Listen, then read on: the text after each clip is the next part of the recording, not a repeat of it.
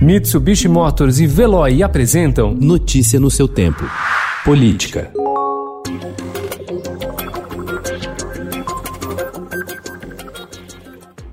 A Câmara dos Deputados aprovou ontem a proposta de emenda à Constituição que adia as eleições municipais de outubro para novembro por causa da pandemia do novo coronavírus. Pela proposta, a escolha de prefeitos e vereadores em todo o país será agora em 15 de novembro, data de votação no primeiro turno, e 29 de novembro nos locais onde houver uma segunda rodada da disputa.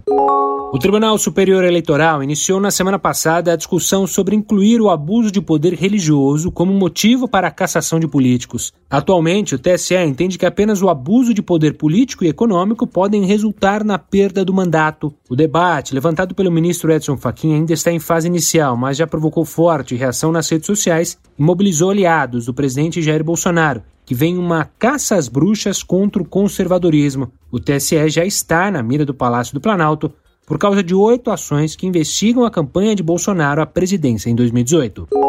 Em mensagem interceptada pelo Ministério Público do Rio de Janeiro, a ex-assessora parlamentar Marcia Oliveira de Aguiar, mulher de Fabrício Queiroz, reclamou das táticas impostas pelo advogado Frederico Wassef. Em novembro do ano passado, ela disse à advogada Ana Flávia Rigamonte, que trabalha com Wassef, que não queria mais viver como marionete do anjo. As mensagens reforçam indícios de que, embora negue, Wassef atuava de forma efetiva na proteção e abrigo de Queiroz e familiares. Segundo as investigações, Anjo é o codinome de Wassef, que defendeu o senador Flávio Bolsonaro no processo que apura o esquema de rachadinha na Assembleia Legislativa do Rio de Janeiro. Márcia está foragida desde o dia 18, quando a Justiça do Rio determinou a prisão dela e de Queiroz.